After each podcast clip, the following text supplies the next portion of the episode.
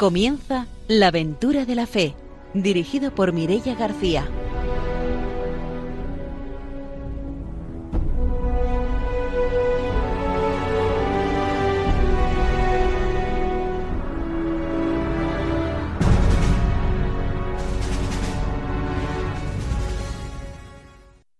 Muy buenas noches, bienvenidos a un nuevo programa de la aventura de la fe. Estamos en Radio María y esta noche está con nosotros, como siempre, el padre don Arturo García. Buenas noches.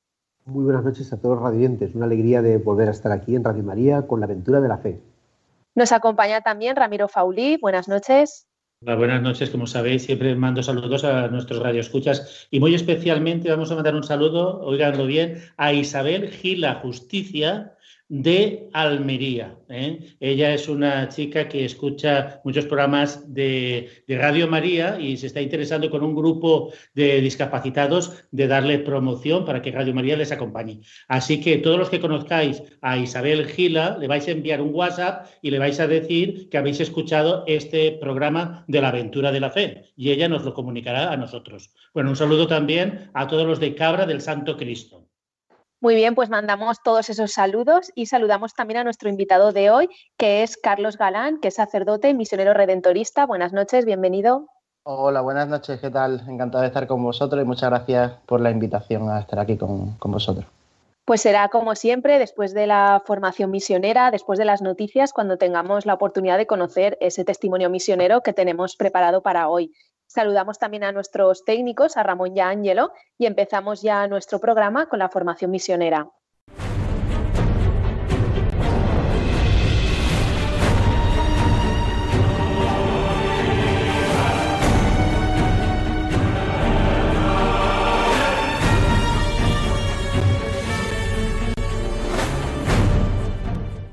El padre Arturo García nos trae la formación misionera. Efectivamente, continuamos con esta típica estupenda de, bueno, de, San Pablo VI, eh, Evangelio Nunciandi, y estamos justamente viendo qué va a ser lo que anima eh, la misión. Dice, animados por el amor. Claro, no puede ser de otra forma, la caridad siempre es la que anima, ¿no? Dice, la obra de la evangelización supone en el evangelizador un amor fraternal, siempre creciente hacia aquellos a los que evangeliza. Un modelo de evangelizador como el apóstol San Pablo escribía a los tesalonicenses estas palabras que son todo un programa para nosotros. Así, llevados de nuestro amor por vosotros, queremos no solo daros el Evangelio de Dios, sino aún vuestras propias vidas. Tan amados vinisteis a sernos. ¿De qué amor se trata? Se pregunta San Pablo VI. Mucho más que el de un pedagogo, es el amor de un padre, más aún el de una madre, Tal es el amor que el Señor espera de cada predicador del Evangelio, de cada constructor de la Iglesia. Un signo de amor será el deseo de ofrecer la verdad y conducir a la unidad. Un signo de amor será igualmente dedicarse sin reservas y sin mirar atrás al anuncio de Jesucristo. Añadamos ahora otros signos de este amor. El primero es el respeto a la situación religiosa y espiritual de la persona que se evangeliza. Respeto a su ritmo, que no se puede forzar demasiado. Respeto a su conciencia y a sus convicciones, que no hay que atropellar. Otra señal de este amor es el cuidado de no herir a los demás, sobre todo si son débiles en su fe, con afirmaciones que pueden ser claras para los iniciados, pero que pueden ser causa de perturbación o escándalo en los fieles, provocando una herida en sus almas. Será también una señal de amor el esfuerzo desplegado para transmitir a los cristianos certezas sólidas basadas en la palabra de Dios y no dudas o incertidumbres nacidas de una erudición mal asimilada. Los fieles tienen necesidad de, estas, de esas certezas en su vida cristiana. Tienen derecho a ellas en cuanto hijos de Dios que, poniéndose en sus brazos, se abandonan totalmente a las exigencias del amor. Bueno, pues todo esto es esa exigencia, ¿no? ese movimiento que es del amor y, y que la verdad es que claro, es de donde sale el Señor, porque el Señor nos busca porque nos ama, ¿no? Por eso quiere nuestra salvación, nuestra alegría, estar con nosotros, que seamos cristianos, que estar dentro de cada uno, eh, por, el bautismo, por los sacramentos, y, bueno, y de ahí tiene que partir esa evangelización. Y me gustó mucho este último párrafo de que es verdad que a lo mejor a veces pues queremos eh, como hablar de la última controversia teológica, pero que eso en realidad pues no es lo más oportuno para la evangelización de, la gente, porque al fin y al cabo pues, son cosas eh, secundarias, ¿no? Y a veces nos metemos esas cosas y nos olvidamos del querisma, que es lo que nos decía ¿no? unos días atrás en la formación, que es lo principal que tenemos que anunciar y no marear a la gente ¿no? con cosas que no son tan eh, mm, principales y dejando lo, principal, lo que el Papa Francisco ha dicho a veces, de decir, claro, es que a lo mejor una persona está ahí desangrándose y le queremos hacer primero el análisis del colesterol. Pues primero hay que tapar la herida, que no se desangre, luego ya veremos lo del colesterol, ¿no? Porque, eh, claro, es secundario, ¿no? Pues un poco es también esa primacía del anuncio del querisma, pues para, pues para los fieles en general, ¿no? Y muy especialmente eh, cuando se hace una misión. Pues hasta aquí nuestra formación misionera de hoy. Nos vamos con las noticias.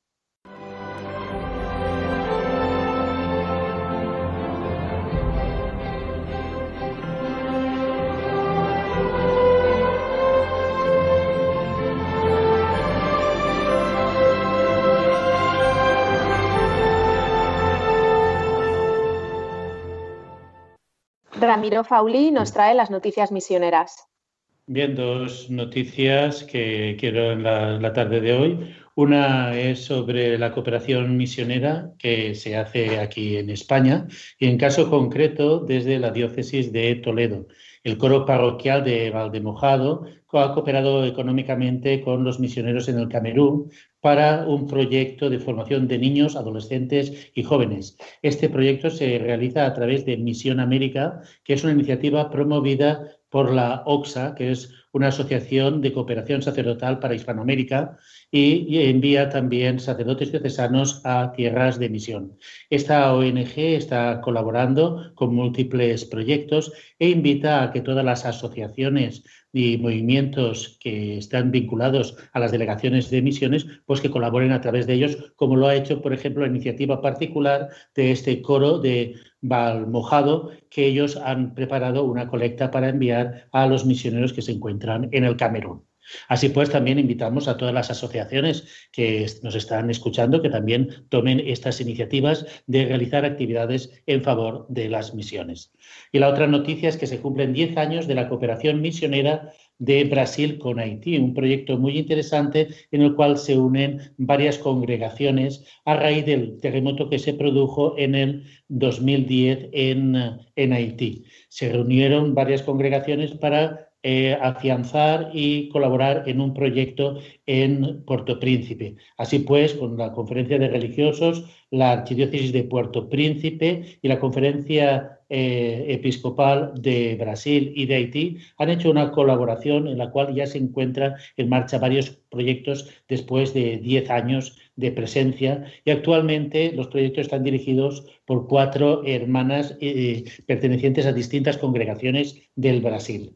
Estas iniciativas intercongregacionales vienen a expresar también la colaboración misionera de un tipo distinto, ya no es solamente propiamente que la, que la congregación envía a sus propios miembros, sino que también se unen para un proyecto común. Y surge también desde una iglesia de Brasil a una iglesia de Haití, también para fomentar lo que tiene que ser la misión también en lo que es el continente latinoamericano, que está invitado a ser misionero allá donde se necesite. Rompemos esta imagen que tenemos de los misioneros en Europa, de Europa, que van a otros continentes, sino ya hay otro movimiento misionero, religioso, intergeneracional, que surge también de otros continentes, como en este caso en Latinoamérica. Y hoy en nuestra sección de noticias vamos a acordarnos también especialmente de nuestros hermanos de Centroamérica y sobre todo de Honduras, que con el paso de ese huracán pues están viviendo momentos tan complicados y concretamente eh, esa comunidad que conocemos muy bien de misioneras del Sagrado Corazón de Jesús y de María, que están en La Lima y donde desde hace ya cinco veranos aproximadamente creo que es, jóvenes de nuestra delegación de misiones pues pasan allí el verano viviendo una experiencia misionera estos jóvenes que tienen una asociación, que es la Asociación Luma, que también los conocerán seguro porque han venido muchas veces aquí a nuestro programa, han puesto en marcha una campaña también para poder mandar ayuda a, todas esas personas que tanto lo necesitan. Así que si alguien quiere colaborar con ellos, pues tienen perfiles en redes sociales, tienen también una página web y el nombre es Luma Asociación, así que si alguien quiere colaborar con ellos, pues les invitamos a hacerlo. Y ahora sí, después de haber hecho el repaso a nuestras noticias misioneras, nos vamos con la entrevista de hoy.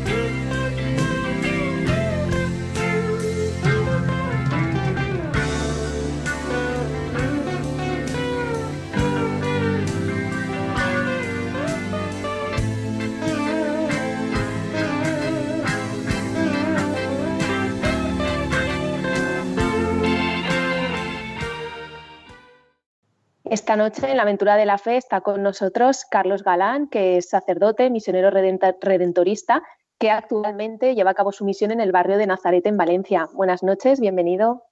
Buenas noches y muchas gracias por la invitación. Bueno, eh, normalmente siempre entrevistamos a, a misioneros que están lejos, están fuera de nuestras fronteras, pero de vez en cuando también nos gusta conocer la misión que se lleva a cabo aquí, ¿no? Eh, en España y hoy concretamente en Valencia. Entonces, para situar un poco a nuestros oyentes, cuéntanos cómo es el barrio de Nazaret de Valencia, donde llevas a cabo tu misión. Pues es el mejor barrio de la ciudad. Es el, el mejor barrio de Valencia. Es un barrio eh, popular, es prácticamente un, un pueblo donde, donde se conoce todo el mundo y donde sale a la calle y todo el mundo se saluda y todo el mundo te conoce y, y, pues es un barrio muy donde se vive en la calle ¿no? y con total tranquilidad al margen de lo que muchos se piensan por, por otros momentos del pasado ¿no? Eh, donde había más conflictividad y donde había pues es un barrio tranquilo donde no hay apenas eh, conflicto ordinario ¿no? en, la, en la calle eh, y bueno, pues como pues al ladito del, del mar, aunque no tengamos la playa, porque con la ampliación del puerto pues nos fue arrebatada, pero sí que sentimos la humedad y eso también afecta en, en el, en el carácter, ¿no? Un carácter eh, abierto, un carácter eh, muy cálido, muy cálido. ¿Y cómo es la parroquia? ¿Qué grupos tenéis? La parroquia, eh, la parroquia es una parroquia ya con, con cierta solera, no es una de las parro una parroquia antigua, antigua, pero sí que tenemos más de 75 años. Es una parroquia eh, que siempre ha tenido un marcado carácter eh, social, es decir, una parroquia que siempre ha estado muy implicada en el desarrollo integral del barrio. Una parroquia que mm, de lo primerito que hizo fue eh, la construcción de un colegio que, sigue estando en funcionamiento, el Colegio Parroquial Nuestra Señora de los Desamparados, que sigue, como digo, en funcionamiento. Y, y, y, después tiene un, montón de proyectos que han surgido del ámbito de la parroquia, proyectos solidarios, proyectos sociales, con, con, gente desde, desde el ánimo, desde el empuje que el Evangelio nos hace a construir un mundo más justo y más fraterno, eh, pues desde ese alma se han construido muchos proyectos sociales. No obstante, no es lo único que hace la parroquia, también tenemos, como todas las parroquias, grupos de catequesis de niños, también tenemos eh, catequesis de confirmación, grupitos de jóvenes. Este año hemos empezado la misa de jóvenes los domingos a las 8 de la tarde y bueno, pues después de la confirmación, de los grupos de confirmación y los, los grupos de jóvenes que tenemos, concluimos con la Eucaristía a las 8 y después además también tenemos este año como novedad un grupo de jóvenes adultos de formación más, eh, más densa, ¿no? de gente tanto del centro de Valencia como de aquí de Nazaret, que vienen, un grupito de 15 que vienen para... Ya ahora tenemos que hacerlo de otra manera por, por esto de, las medidas, ¿verdad? Pero sí que están muy motivados y muy entusiasmados para, sobre todo para formación en doctrina social de la Iglesia. Está, íbamos a trabajar el DUCAT, que es un documento chulísimo para trabajar con jóvenes. Y nada, pues así vamos, vamos caminando. Yo tengo entendido, por, por lo poco que conozco, que vosotros los redentoristas, ¿no? Sois, digamos, populares por esas misiones, ¿no? Que antaño se desarrollaban, hoy todo eso ha cambiado. ¿Cómo estáis entendiendo esta nueva misión, esta nueva evangelización a la cual vosotros os habéis dedicado como congregación, pero ahora el contexto cambia, las situaciones cambian y me imagino que, bueno, a nivel parroquial tendréis que hacer, pues también cábalas, ¿no? Para ver cómo llega el mensaje eh, a este mundo que no es tan receptivo. ¿No? Pues como, como dice también la, la Evangelio Nuntiandi, ¿no? Es decir, todos somos misioneros y, obviamente hay quien tiene el carisma dentro de la iglesia, ¿no? Pues con esta riqueza de los carismas que concede el Espíritu Santo, pues hay distintos, ¿no? Nosotros los misioneros redentoristas estamos eh, pues desde San Alfonso, hace, hace poquitos días, el 9 de noviembre celebrábamos 288 años de fundación. Eh, San Alfonso María Ligorio nos fundó para, para, con esa intuición de anunciar el Evangelio allí donde ni la iglesia llegaba, a los lugares donde la iglesia no estaba. Y él lo descubrió en la zona rural de la costa amalfitana de, del reino de Nápoles. ¿no? Bueno, pues hoy día nosotros también estamos llamados a eso.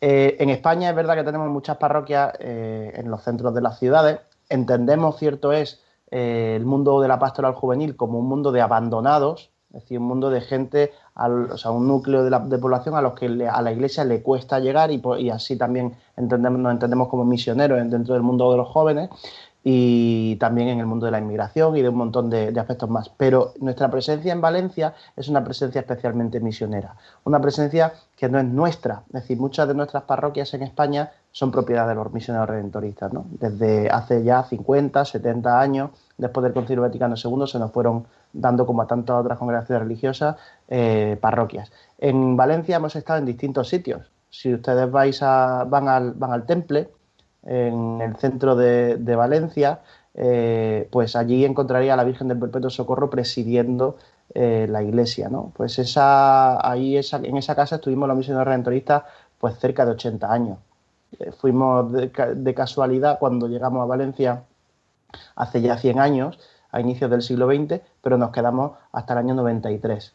En, en el barrio de Benicalap también estuvimos los misioneros redentoristas 15 años en la parroquia Nuestra Señora de Tejeda, a mí me tocó estar ahí cuando inicié la formación como misionero redentorista y, pues es mi barrio también, ¿no? el barrio de Benicalab y la parroquia de Tejeda.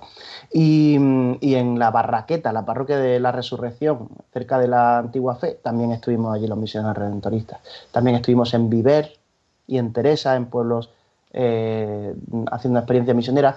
Los misioneros redentoristas en Valencia hemos sido pues, una comunidad itinerante, donde hemos estado al servicio de la diócesis y ahora mismo aquí, en, tanto en la parroquia de Nuestra Señora de los Desamparados de Nazaret como en La Punta, en la Purísima Concepción de La Punta, estamos porque la Iglesia de Valencia nos ha pedido que vengamos aquí, porque nos ha pedido que, estemos, que aquí es donde, donde nos llama la Iglesia a estar. Y estamos hasta que estemos, es decir, hasta que se nos diga que hacemos falta en, otras, en otra parte. ¿no?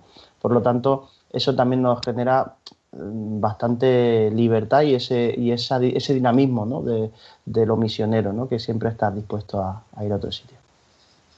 Has dicho que, bueno, uno de los sectores que estáis acometiendo es el de la juventud. Yo como observador he visto de la parroquia, una parroquia famosa en Madrid, la, la del Perpetuo de Socorro, que hay mucho movimiento juvenil. Me imagino que, claro, es, eh, son contextos muy distintos y trasladar, digamos, un movimiento juvenil a parroquias, digamos, ya de barriadas, donde el trabajo es más arduo, pues eh, tiene que ser un reto más complicado, ¿no? No existe esa tradición de tanta juventud que va de muchas partes de, de la ciudad y eso.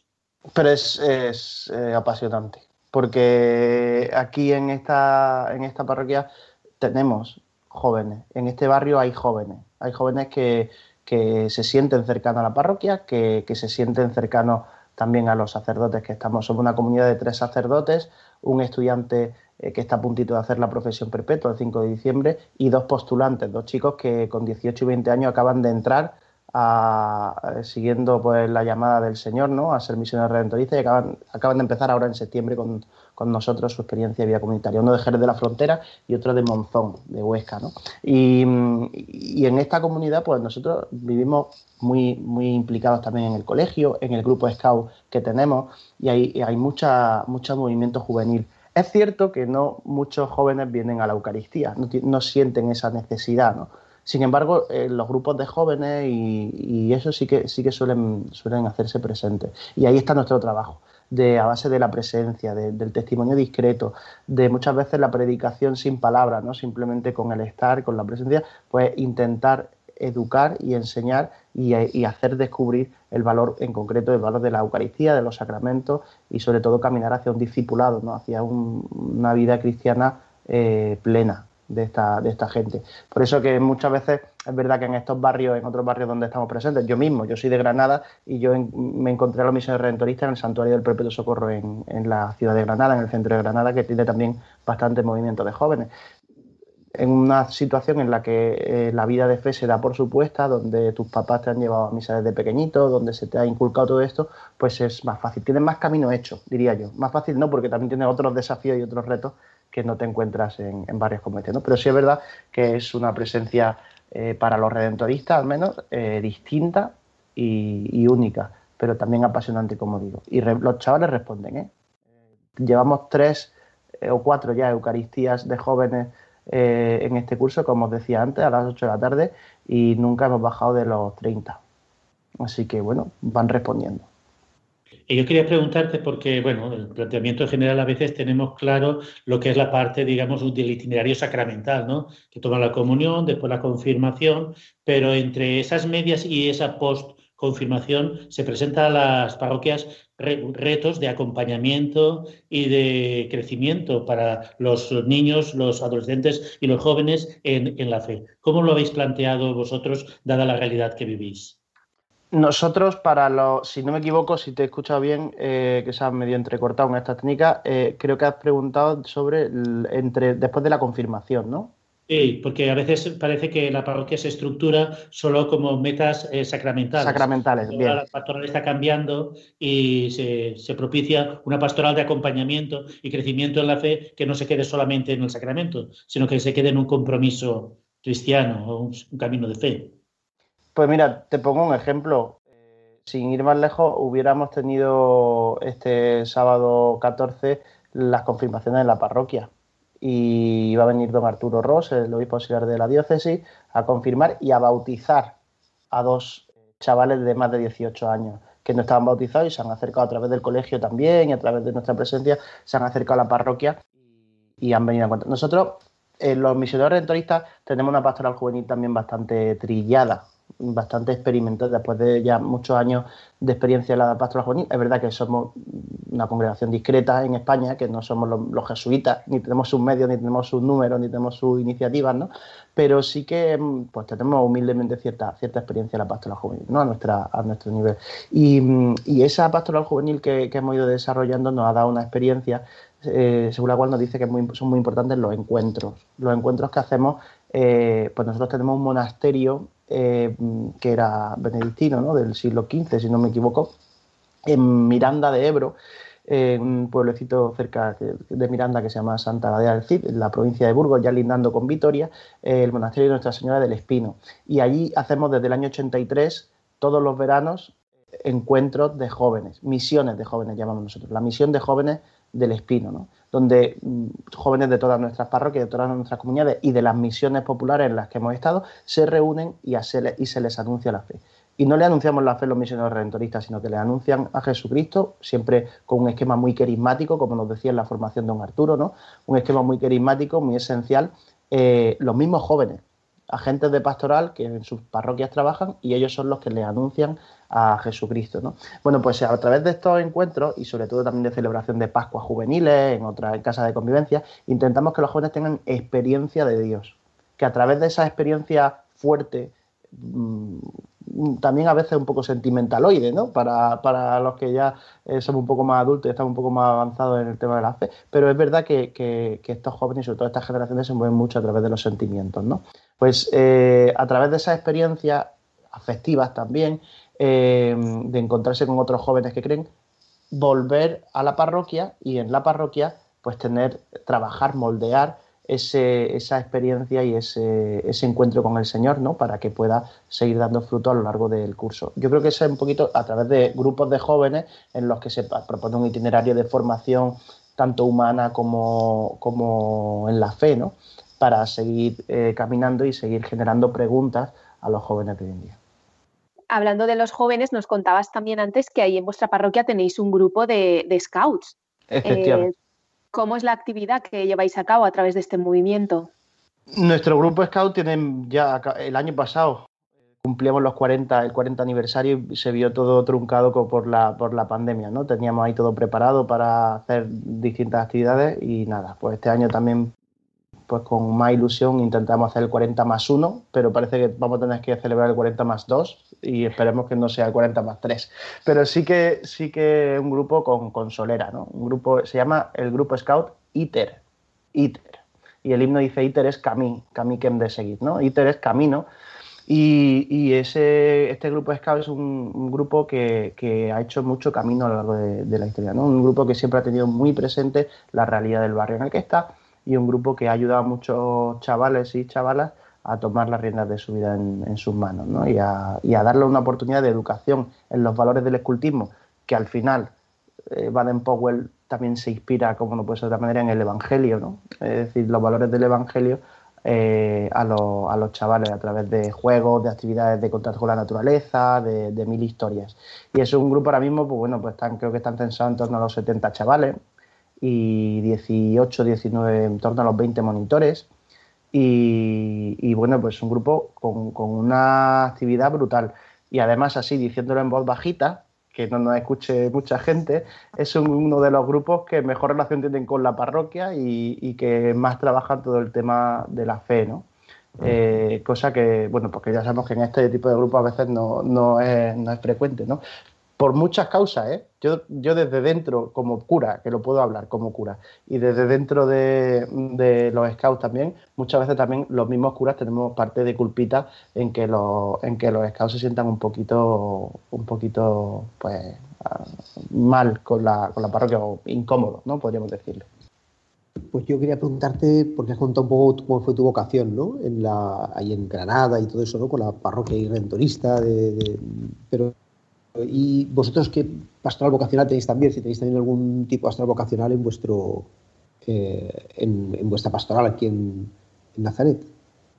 Bueno, eh, hablar de mi vocación siempre es algo así, siempre recordar, ¿no? Tocar la fibra siempre despierta. Bueno, eh, antes de, de hablar, sí que me gustaría mm, mencionar que cuando estabais hablando de, de Honduras, ¿no? Y de, y de la Lima, sí que mm, comentar que es una coincidencia, ¿no? Mira que es grande el mundo. Yo he estado de misión eh, un verano en, en- allí en la capilla, además en, en Nuevo San Juan, en, en ese mismo sitio con las religiosas del Sagrado Corazón. Qué bueno. Eh, eh, me tocó a mí estar ahí dos semanas de misión allí, conozco muy bien, muy bien, además un día hablando con Javi Medina en la delegación de Pastoral Juvenil, que estamos juntos allí en el equipo, eh, estuvimos hablando precisamente de aquello. Dijimos, hombre, si yo también he estado en Honduras, ¿y dónde? En La Lima, ¿y dónde? En Nuevo San Juan. Y dijimos, madre mía, pues no es grande.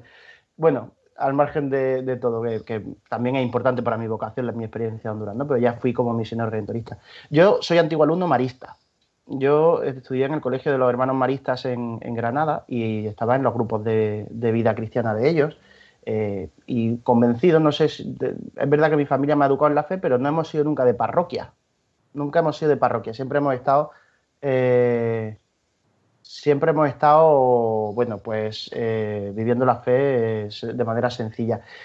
Y a través de los, de, perdón, de los hermanos maristas, pues yo descubrí mi fe personal, ¿no? Como una experiencia personal de encuentro con el Señor. Y así, pues primero mi vocación, descubrí mi vocación a, a ser cristiano, ¿no? En torno a cuarto de eso, primero bachillerato, cuando tienes que decidir qué hacer con tu vida, pues eh, me di cuenta de que lo que me definía era ser cristiano. Y a partir de ahí hablaríamos, ¿no?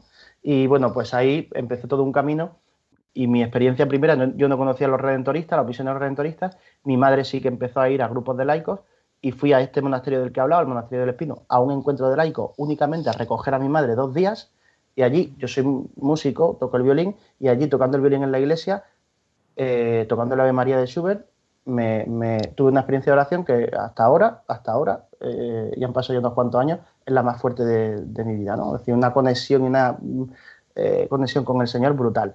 Y me monté en el coche para volverme a Granada y ahí, que nunca me había planteado esa pregunta, ahí me surgió la pregunta, ¿y por qué no ser sacerdote pero como estos? Cura como, como estos, ¿no? Y ahí empezó todo un camino de, de discernimiento que duró tres años hasta que entré en la, en la congregación, ¿no? Como postulante y me vine aquí a Valencia. Y después, recién ordenadito, eh, en el año 2015, eh, 2016, perdón, recién me ordené en el 15 en diciembre, pero en junio del 16 fue cuando me destinaron aquí a Valencia, o sea que mi primer destino ya así de cura, hecho, bueno, hecho y derecho. Vamos intentando hacer lo que podemos, ¿no? Pero ya de cura también así aquí en Valencia, así que a la diócesis de Valencia y a la ciudad de Valencia me une un cariño muy especial. Pues nos vamos a hacer una pausa, volvemos enseguida para seguir conociendo el testimonio misionero. Tonight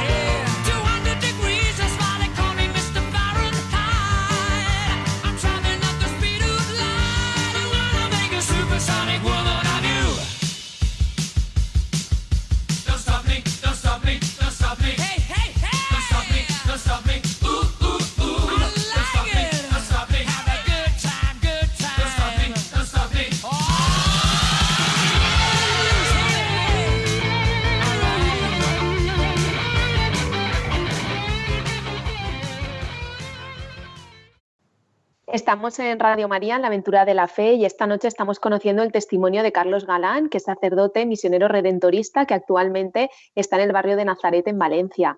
Y antes de la pausa nos habíamos quedado hablando de la vocación, nos había contado Carlos cómo eh, descubrió su, su vocación para ser sacerdote y don Arturo creo que quería preguntar algo sobre la pastoral vocacional.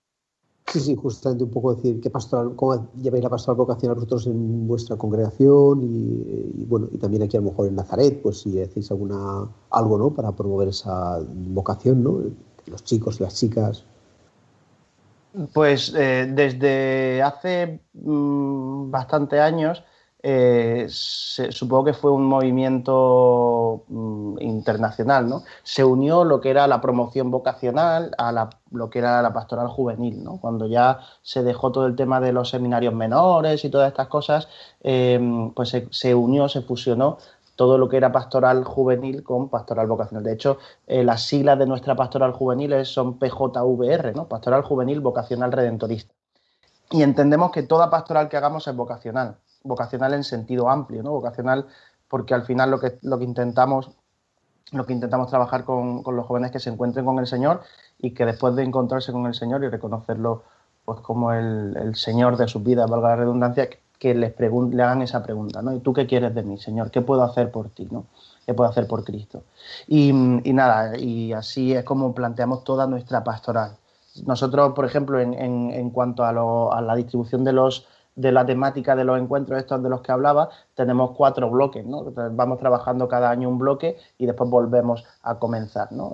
Trabajamos la dimensión más de formación eh, carismática de la fe, eh, trabajamos la dimensión eclesial de comunidad, trabajamos la dimensión vocacional un año exclusivamente y machacamos en torno a la vocación y el último año trabajamos siempre la dimensión más social y de compromiso con la, con la realidad, ¿no? un poquito para, para vivir la vida cristiana más completa. Eh, entonces, está integrada la pastoral vocacional dentro de la pastoral juvenil, si bien tenemos un, promotor vocacional, un delegado de pastoral vocacional, que, pues, que se encarga de realizar contenidos, de preparar convivencia, que nos va pasando a las comunidades, de preparar vídeos, lo de siempre, ¿no? de preparar materiales para poder eh, trabajar la, vocación. Hace poquito pues recibimos precisamente, bueno, ayer un correo electrónico del delegado de Pastoral Juvenil, de, perdón, de Pastoral Vocacional de nuestra provincia, los Redentoristas de España, eh, en la que se nos, se nos, invitaba a celebrar la jornada de vocación jornada vocacional redentorista, que siempre suele ser en torno al 9 de noviembre, pero como este año caía el día de la Iglesia Diocesana justo este domingo, pues será este domingo que viene. Y este domingo que viene, pues tendremos con los materiales que se nos presentan, pues en las celebraciones de la Eucaristía y en los grupos que podamos tener con esto de las medidas, las medidas que hay, pues tendremos en este, en este fin de semana en el que estamos, tendremos, tendremos esta celebración. Y, y así, en la, al final, yo lo que he descubierto, a mí nadie me preguntó directamente, ¿quieres ser sacerdote? Yo, como me planteé la vocación, fue eh, porque vi a sacerdotes que eran felices siendo, siendo sacerdotes, que estaban, vivían su vocación eh, y su misión apasionadamente. ¿no? Entonces, bueno, pues ese testimonio eh, vital es el que genera preguntas. ¿no? Entonces, yo creo que no hay mejor pastoral vocacional que, que, la vida de un sacerdote entregado. ¿no? Entonces, en el día a día, pues intentamos trabajar eso, el mostrarnos cercanos, el, el realmente vivir así nuestra vida, ¿no? Cercana, cercano a, los problemas de, de, la gente y del barrio, el, el, estar atento, el preguntar, oye, ¿cómo estás? El, el, quemar y gastar tiempo, aunque se parezca perder el tiempo, con, con los jóvenes, preguntándole cómo están, eh, interesándonos por sus vidas, intentando ayudarles a encontrar pues, pues sentido, ¿no? Y a las preguntas que, que se, que se, formulan. Pues es un poquito, yo creo que la, la pastoral vocacional, al menos nosotros no la planteamos así en la parroquia. No, no tenemos especial actividad concreta vocacional, ¿no? En estos tiempos de COVID, ¿no?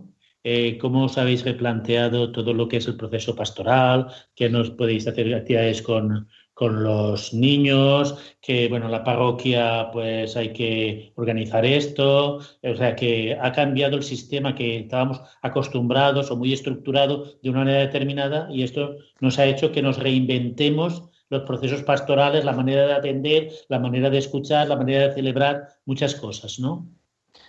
Mm, Esto se, simplemente con un, con un casi un grito ¿no? de, de, desesperación de, de un, un, cura joven que soy yo, eh, al que acaban de nombrar párroco por primera vez en su vida y lo ha cogido con mucha gana y con mucha ilusión y en el primer año, ¡boom!, surge la pandemia, ¿no? que fue el año pasado. Bueno, pues esa, esa desesperación, esas ganas de mandarlo todo al traste, pues, pues también es, estuvieron, ¿no? Y decir, pues, pues ala, ya está, aquí hemos terminado, se cierra la parroquia. Pero, pero no, no, es decir, también han sido, ha sido un revulsivo y lo, como, como bien decía Ramírez, ha sido como un, intento de buscar y de reinventarse, ¿no?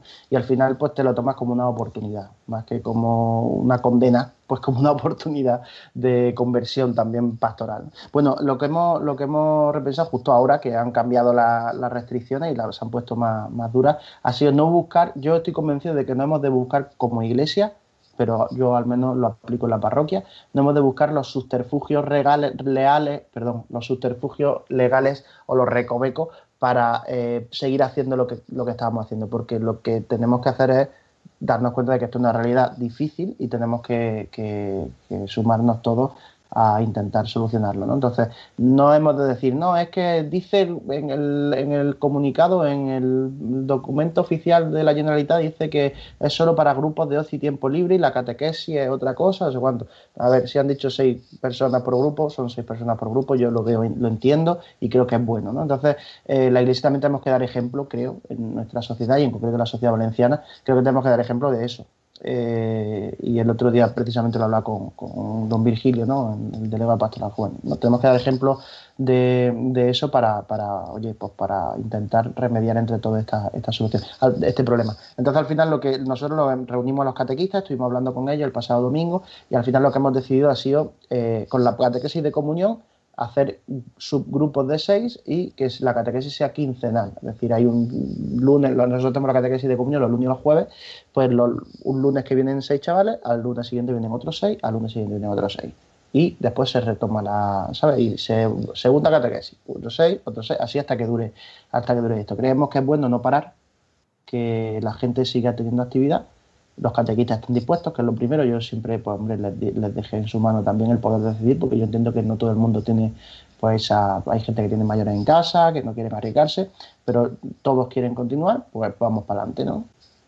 Y en la, la, en la catequesis de jóvenes y catequesis de confirmación lo mismo, la, tenemos a, la teníamos a las seis y media los domingos y a las ocho la Eucaristía. Entonces lo que vamos a hacer es, va a ser reducir a media hora y tendremos a las seis y media empezaría confirmación en la iglesia, todos juntos, primero y segundo, y unificamos la catequesis, eh, primero y segundo en la iglesia, que ahí sí que tienen más margen de, además lo contempla el, decreto, ¿no? que no es solo para celebraciones de la Eucaristía, sino también para actividades. Y, eh, bueno, pues a media horita de catequesis los domingos en la iglesia y después pasan por grupos de seis a preparar la Eucaristía eh, a prepararla. Y, y, mientras ellos están preparando la Eucaristía, desinfectando todo y todas estas cosas, en otra media horita antes de la Eucaristía se reúne el grupo de jóvenes. Y al domingo siguiente se cambiarían, ¿no? Primero empezarían los jóvenes y después confirmación. De manera que todos después nos podamos sumar a, la Eucaristía. Es verdad que no somos muchos, la verdad que no es un gran número, un aluvión de jóvenes. Y entonces nos permite poder jugar con todo esto. Pero bueno, pues hemos intentado capear la situación como, como hemos podido, siempre teniendo como principal objetivo el, pues el ser el prudente con todo este tema de, del COVID. Muy bien. Y nosotros eh, estamos, estamos en Radio María y yo quería preguntarte por la devoción a la Virgen María en vuestra congregación, ¿no? Es decir, que es la Virgen del Perpetuo Socorro, ¿no? Exacto. O, los comentantes, ¿no? Es decir, eh, también, claro, la Virgen María tiene espíritu misionero, evidentemente, porque ella quiere ser madre de todos, ¿no? Y no sé, eh, vosotros cómo vivís en vuestra espiritualidad eh, mariana en la congregación o en la parroquia, o cómo podéis ver que eso os ayuda en vuestra pastoral, ¿no? También eh, misionera. Nosotros aquí en Valencia somos súper afortunados. En nuestra comunidad de misioneros redentoristas de Valencia somos súper afortunados. A, la Virgen del Perpetuo Socorro, a la cual eh, le tenemos una devoción enorme, los misioneros redentoristas, y es para todos los redentoristas súper importante en nuestra vocación y en nuestra vida. Y es una Virgen muy conocida, ¿eh? Es muy conocida.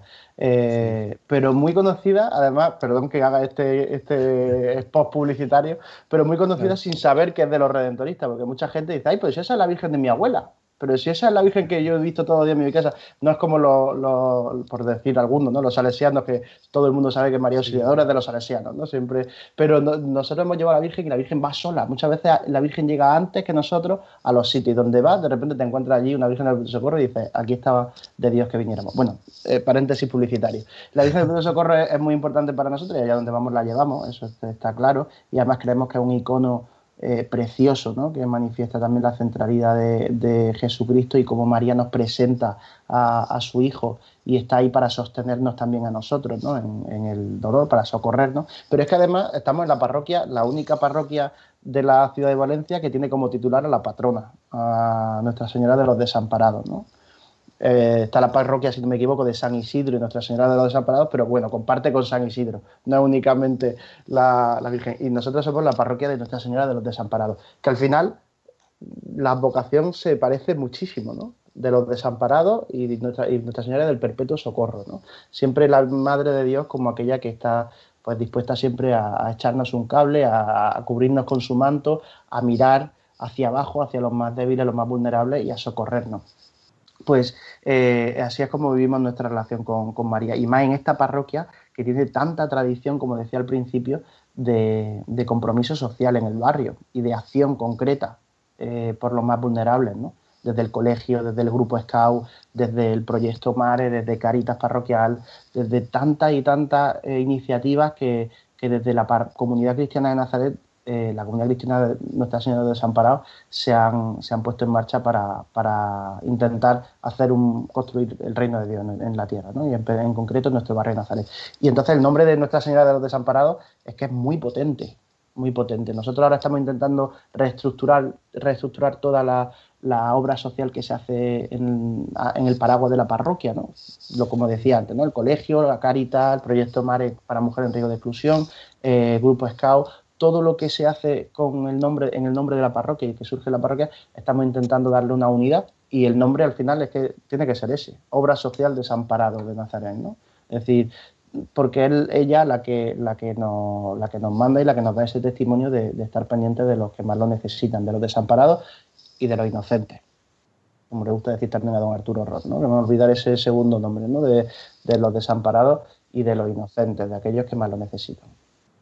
Así vivimos nuestra, nuestra devoción mariana y es verdad que uno de los momentos más fuertes de, de la parroquia es la fiesta de, de la Mare de Deu y la peregrinación que hacemos a la Basílica para celebrar la Eucaristía allí y que el año pasado pudimos hacerla por desgracia y pudimos celebrar del todo como solemos hacer la fiesta de Nuestra Señora de los Desamparados. A propósito de que estamos hablando de la Virgen, la mayoría de los que estamos metidos en, la iglesia siempre tenemos el recuerdo de que, bueno, esa devoción a la Virgen nos viene de parte de nuestras abuelas, ¿no? Me parece como que las, las abuelas no pintan nada en nuestras, en nuestras parroquias, ¿no? Como la atención a, a, este, a estas eh, personas ancianas que, que, que calladamente, con su cariño, con su afecto, nos han transmitido, nos han comunicado una fe que no es teológica, pero que es muy entrañable sin las abuelas no hay parroquia, ni hay vocación, ni hay fe prácticamente. Es decir, las abuelas son, hay que, esto, es una exageración brutal, ¿vale? Pero, pero dicen que sin sacerdote no hay iglesia, ¿no? Porque no hay Eucaristía. Eh, pero yo diría que sin abuela no hay iglesia, porque, porque si no están las abuelas, ¿quién te habla de Dios? ¿Quién te presenta a la iglesia? ¿Quién te, quién te presenta a María? Entonces, bueno, pues permítanseme la licencia. Pero, pero es verdad que, que, aquí en la parroquia estamos, eh, o sea, tenemos una cantidad de personas, de, abuelas y algún abuelo que otro también, eh, que son las que sostienen la parroquia, las que sostienen la parroquia.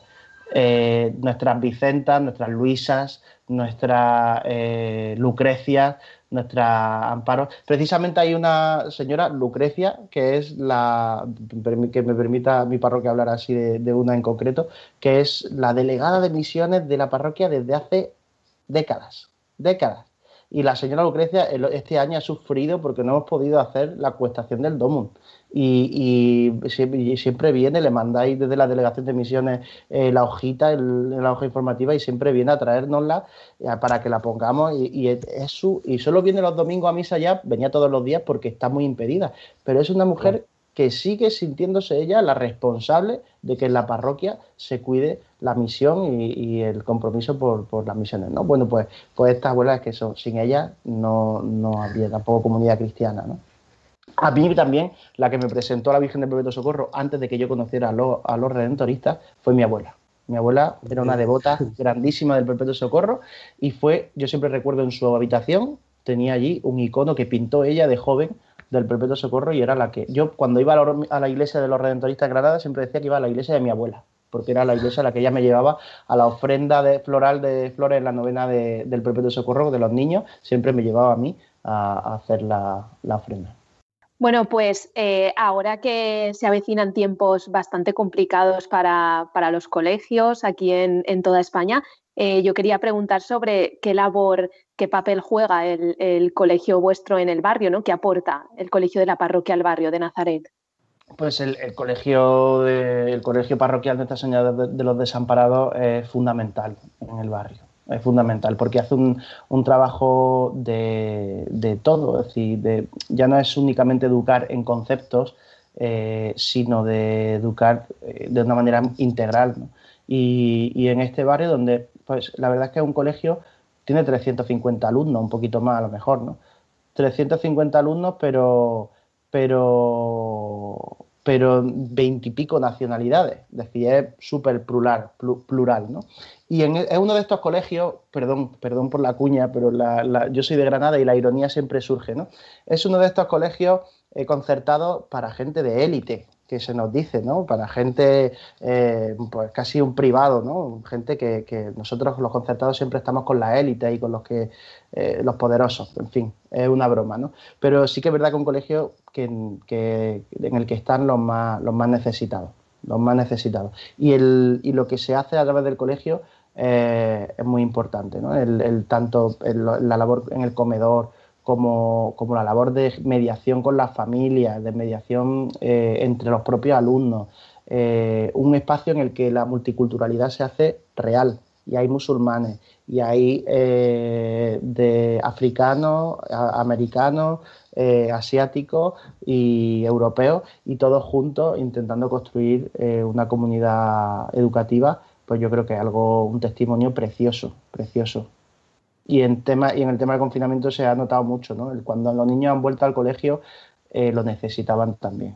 No solo los padres, sino también los niños necesitaban ese espacio en el que volver a encontrarse con sus niños, en el que sentirse a gusto. Y hay una comunidad de profesores preciosa que lo dan todo por, por, por educar a los niños de manera integral y, y, de, y, de, y dedicar horas y horas y horas y horas eh, para que pues para intentar mejorar en todo y formarse para que los niños tengan la mejor de las ofertas educativas. Pues llegamos ya al final del programa de hoy de la aventura de la fe. Muchas gracias, Carlos, por haber estado con nosotros esta noche. Gracias a vosotros, de verdad. Despedimos a nuestro invitado, despedimos también a nuestros colaboradores y les recordamos que en la aventura de la fe volvemos dentro de 15 días y que mientras tanto nos pueden encontrar en las redes sociales, en Twitter, en Facebook y que también tenemos un correo electrónico al que nos pueden escribir que es laventuradelafe@radiomaria.es. Buenas noches.